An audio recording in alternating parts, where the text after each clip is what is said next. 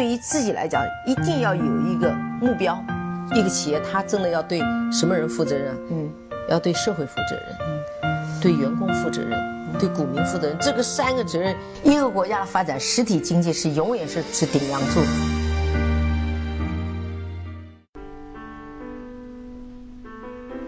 大家好啊，给你一个真实生动的格力电器，我们给的比你要的多。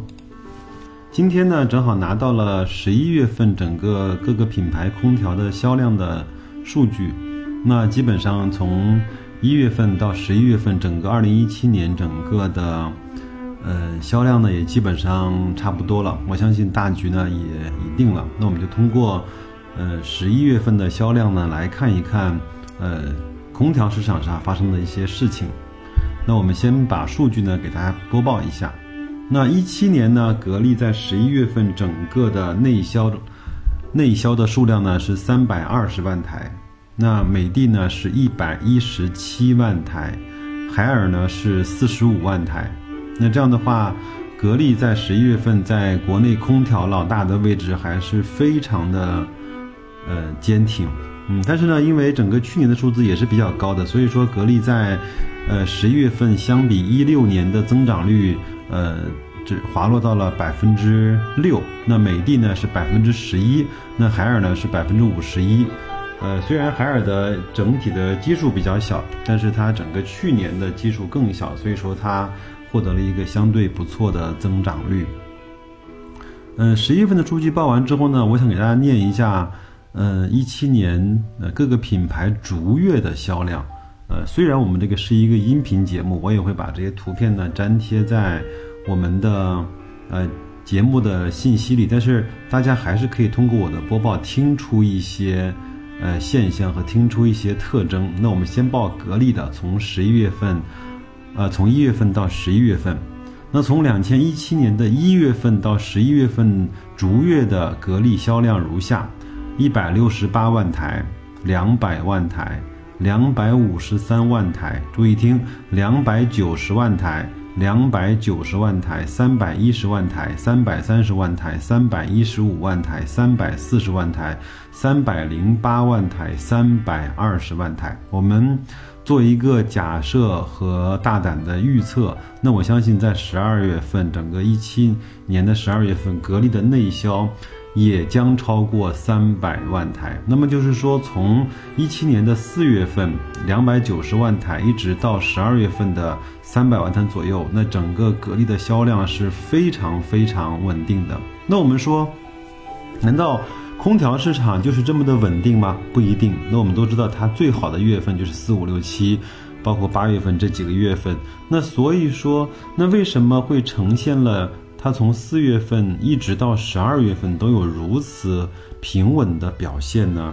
那有没有想过是为什么？这就是整个我们在前面介绍过很多次的，呃，经销商在呃淡季的时候要提前打款，要有用用用一些呃优惠和折扣的方式，先把货囤进代理商的库存里。那这样的话，呃，格力公司呢就可以保证产能的呃全。火力的开放。为了证实这个呢，我们再来看看美的的销量，从一月份到十一月份，呃，一百一十万台、一百二十万台、一百五十万台、一百三十五万台、一百七十万台、两百零五万台、两百四十万台、两百三十五万台、一百五十八万台、一百七十六万台。到十一月份的一百一十七万台，我们预测美的在十二月份有可能会是在一百万台左右的销量。我们也都知道，呃，美的的方总呢，在呃一六年开始就实行了 T 加三的这种按照订单来生产的呃模式，也的图的呢就是降低整个美的的这种呃库存的。周转率，整个提高生产的效能。但是呢，我们都知道，呃，它曾经在七月份、八月份产过两百四十万台，产产过两百三十五万台，就是说它已经具备了这么大的一个产能和产生产的能力。那，那它如果在生产一百七十万台的时候，它其实产能是浪费的。它在产一百万台的时候，它的产能其实是有一点点浪费的。那我觉得它虽然降低了库存，但是它浪费了产能。像格力呢，它整个产能是非常稳定的，全火力满，就是全火力全开，然后在三百万台左右。那我相信整个今年，呃，很多厂扩容了之后，会有明年会有更大的产能。但是它这样的话，它就是产能是得到了非常大的，呃，就是呃运用和和释放。那他他把库存这块呢，就放在了代理商全国的代理商的库存里面。那我们再来看看海尔，海尔从一月份到，呃十一月份呢，其实也和美的的差不多。从一月份开始啊，五十五万台、五十万台、八十六万台、八十万台、九十五万台、一百零五万台。一百零三万台在六七月份达到了高峰，八月份开始是九十八万台、五十八万台、四十四万台和四十五万台。那我们预估一下，在两千一七年的十二月份，海尔应该是在四十万台左右的销量，就是跟它的峰值在一百零五万台下降了一半还要多。那所以说，它的产能、它的生产线其实也是效率没有达到最好的。那从这方面来看，我们就看到了格力在这一方面通过渠道的联手，把它的产能释放到最大，呃，用生产率最高的方式来去生产。这样的话，其实在很多方面它其实是省钱的。能够明白我的意思吗？啊，这样的话，我们也从呃一月份追踪到十一月份的数据，就可以看到这三家公司它的不同的方式。那我们再来看一看。呃，当然，呃，三家公司呢，从九月份开始，整个的增长率呢都有所，呃，下滑。那其中，嗯，格力呢是比较明显的，从七月份的百分之四十四的同比增长，呃，到了八月份呢就是百分之五，到了九月份呢是百分之七，到了十月份呢是百分之十，到了十一月份是百分之六。那美美的呢？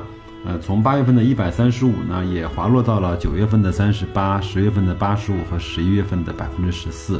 那海尔呢，它的最高增长率出现了，出现在了六月份百分之八十七。那从七月份开始呢，就滑落到了百分之五十八、二十七、十八、二十九和五十一。所以说，在下半年，因为市场缘故，每个品牌的呃同比增长都是有一些下滑的。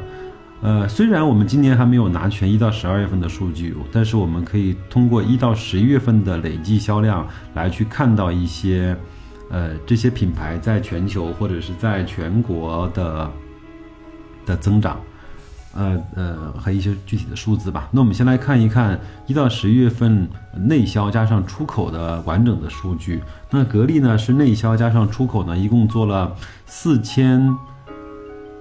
两百一十五万台，那整体的市场占有率呢是在百分之三十一点九。那美的呢是内销加上出口是做了三千两百二十七万台，同比一六年增长了百分之二十四。那海尔呢是做了一千零六十八万台，同比增长百分之八。那下面是志高、海信、TCL 和其他，在网上卖的非常火爆的奥克斯呃没有上榜。这个是内销加上出口，我们看到，在这个数字上面，格力是百分之三十一多三十二不到一点点的呃市场占有率，那美的呢是二十四点四，那基本上跟它差了六到七个点，这样的话看上去它已经接近的很厉害了。那我们再来看一看一到十一月份在国内的内销数据，那格力呢是做了三千一百二十四万台，市场占有率是在百分之三十七点九三十八吧。那美的呢是做了一千八百一十八万台，市场占有率是百分之二十四啊，百分之二十二。那这样的话，在国内的市场上，格力还是非常绝对的龙头老大，以百分之三十八的市场占有率，远远超过美的的百分之二十二。那海尔呢，是一共做了八百一十九万台。呃，占有率是九点九，就算十吧。那这样的话，美的的二十二加上海尔的十，也不过是三十二。那老二加老三还没有超过老大，甚至是把老四、老五都加上，应该也没有格力的百分之三十八多。那所以说，嗯嗯，我觉得没什么好说的。那格力呢，在国内就是完全的空调的霸主。我前面看了一个数据，就是。在国内空调这个品类，国内品牌占有了整个市场百分之九十五的份额，所以说在空调上面已经没有任何的机会再给到国外的品牌了。但是呢，我们从内销加上外销的数据之差来说，我们看到了格力在出口方面的，嗯。不如美的的地方，那我们也希望通过今年的年报来去获得更多的一手的信息。那前面也是看到了一个，呃呃小的新闻啊，在美国呢，有一个公司，呃是拿下了整个美国中西部的格力的总代理，那他也是在呃波士顿啊，包括在旧金山开了几个很大的门店，那他也是告诉我们说在。美国的家用空调和这种分体式空调，格力呢已经占有了百分之二十五的市场占有率，呃，但是呢，在商用的空调领域，格力的占有率还是比较低的。但我们都知道，在美国，他们的写字楼里面全部都是用的商用的空调。那在他们以这种呃大的 house，包括这种独立的呃那个就是房子的结构的。呃，市场上呢，它更多用的是中央空调。那所以说，这个方面格力其实还有很大的空间和很长的路要走。我们希望能够从它这一次的年报里面可以获得一些东西啊。那一七年呢，走到了年末。那我们也会对格力呢充满了一些期望，但是也充满了，当然也充满了很多的感谢，因为它今年带给我们每个人的回收益和回报还是非常好的。那我是准备带着以下几个几疑问呢，或者说问题呢，呃，迎接它整个在一七年的年报，比如说它整个的销量能不能突破一千，呃，五百个亿？那它的整个的。嗯，毛利率呃会不会继续的攀升？它整体的毛利额啊会不会呃像我上一次呃预测的呃在那个位置？那还有呢，它嗯整个从一六年开始参与的。呃，中国的煤改电的项目到底给它贡献了多少的销售额？我们都知道，这两天还有一个新闻是天然气的价格在飙升，大概一个礼拜的时间就涨了百分之七十。那很多以前煤改气的项目呢，这些老百姓都叫苦不迭。那因为它是烧气嘛，那气的价格涨了之后。它的使用成本就会很大的提升，那煤电的成本相对还是比较稳定的，所以说煤改电应该是很多呃城市的政府，包括老百姓更愿意去用的方案。那这样的话，就给格力啊，包括美的这些厂商更多的一些生意的机会。那还有呢，就是我也在猜测整个格力的。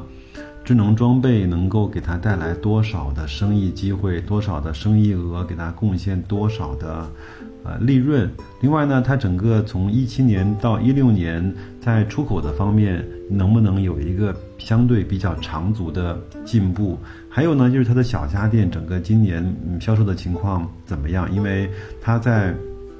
一六到一七年这个年度也推出了很多相对比较用心的家电产品，比如说电饭煲，呃，比如说呃取暖器，呃，比如说洗衣机，还有灶具，包括厨房用的空调，包括金红的冰箱。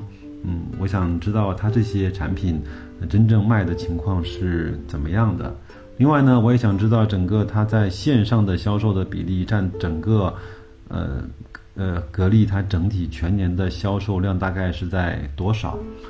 呃，我也想知道它和京东也好，和马云也好，和国美的杜鹃也好签的那些协议，整个的完成的情况是怎么样的？呃，当然，我也希望整个它给银龙供的智能装备是一个什么样的体量，是一个什么样的规模？